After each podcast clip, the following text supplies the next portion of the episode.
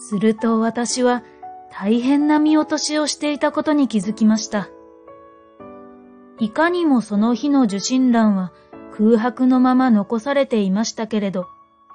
本文の中に次のような文句が書いてあったではありませんか。最後の通信に対して Y より絵はがき来る。失望。俺はあんまり臆病すぎた。今になってはもう取り返しがつかぬ。ああ。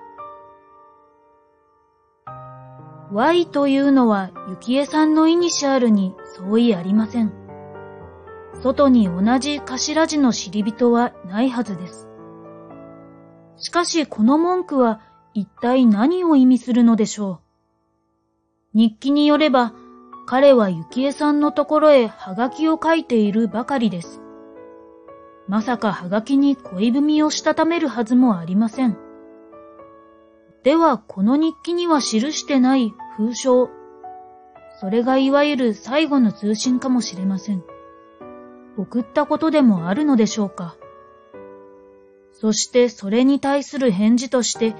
この無意味な絵はがきが帰ってきたとでも言うのでしょうか。なるほど。以来彼からも幸恵さんからも交通を絶っているのを見ると、そうのようにも考えられます。でもそれにしては、この幸恵さんからの最後のハガキの文面は、たとえ拒絶の意味を含ませたものとしても、あまりに変です。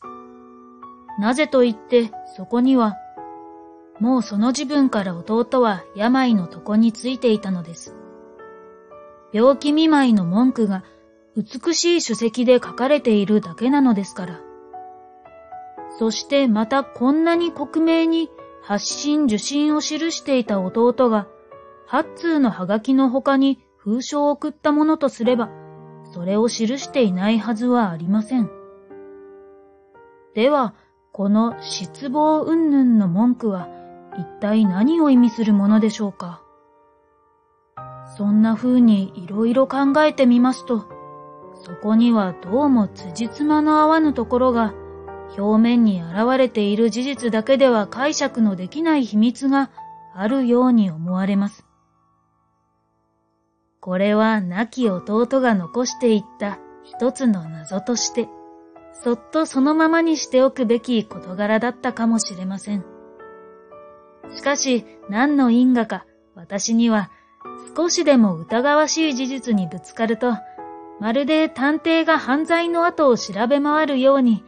あくまでその真相を突き止めないではいられない性質がありました。しかもこの場合は、その謎が本人によっては永久に解かれる機会がないという事情があったばかりでなく、そのことの実費は私自身の身の上にもある大きな関係を持っていたものですから、持ち前の探偵癖が一層の力強さを持って私を捉えたのです。私はもう弟の死を悼むことなどを忘れてしまったかのように、その謎を解くのに夢中になりました。日記も繰り返し読んでみました。その他の弟の書き物なども残らず探し出して調べました。しかしそこには恋の記録らしいものは何一つ発見することができないのです。考えてみれば弟は非常なはにかみ屋だった上に、この上もなく用心深いたちでしたから、いくら探したとてそういうものが残っているはずもないのでした。でも私は夜の更けるのも忘れて、このどう考えても解けそうにない謎を解くことに没頭していました。長い時間でした。やがて、種々様々な無駄な骨折りの末、ふと私は弟のハガキを出した日付に不審を抱きました。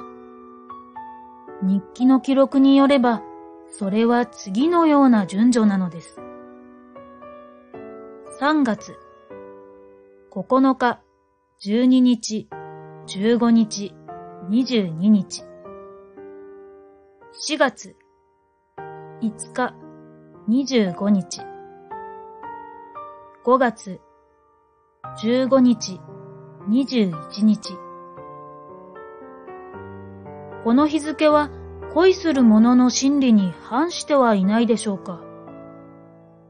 たとえ恋文でなくとも恋する人への文通が後になるほど疎ましくなっているのはどうやら変ではありますまいか？これを幸恵さんからのハガキの日付と対照してみますと、なおさらその変なことが目立ちます。3月10日、13日、17日、23日。4月6日、14日、18日、26日。5月3日、17日、25日。これを見ると、ゆきえさんは弟のハガキに対して、それらは皆何の意味もない文面ではありましたけれど、それぞれ返事を出している他に、4月の14日、18日、5月の3日と、少なくともこの3回だけは彼女の方から積極的に文通しているのですが、もし弟が彼女を恋していたとすれば、なぜこの3回の文通に対して答えることを怠っていたのでしょう。それはあの日記帳の文句と考え合わせてあまりに不自然ではないでしょうか。日記によれば当時弟は旅行をしていたのでもなければ、あるいはまた筆も取れぬほどの病気をやっていたわけでもないのです。それからもう一つは、幸恵さんの無意味な文面だとはいえ、この頻繁な文通は、相手が若い男であるだけに、おかしく考えれば考えられぬこともありません。それが双方とも言い合わせたように、5月25日以降は、ふっつりと文通しなくなっているのは、一体どうしたわけなのでしょう。そう考えて、弟のハガキを出した日付を見ますと、そこに何か意味がありそうに思われます。もしや彼は暗号の恋文を書いたのではないでしょうか。そして、このハガキの日付が、その暗号文を形作っているのではありますまいか。これは、弟の秘密を好む性質だったことから押して、まんざらありえないことではないのです。そこで私は、日付の数字が、いろはか、あいうえおか、ABC か、いずれかの文字の順序を示すものではないかと、いちいち試みてみました。こうか不幸か、私は暗号解読についていくらか経験があったのです。するとどうでしょう。3月の9日はアルファベットの第9番目の I。同じく12日は第12番目の L。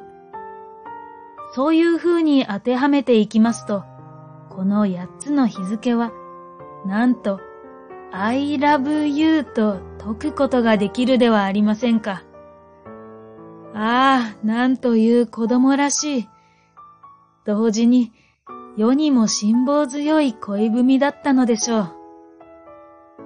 彼はこの、私はあなたを愛するというたった一言を伝えるために、たっぷり3ヶ月の日誌を費やしたのです。本当に嘘のような話です。でも、弟の異様な性癖を熟知していた私には、これが偶然の符号だなどとは、どうにも考えられないのでした。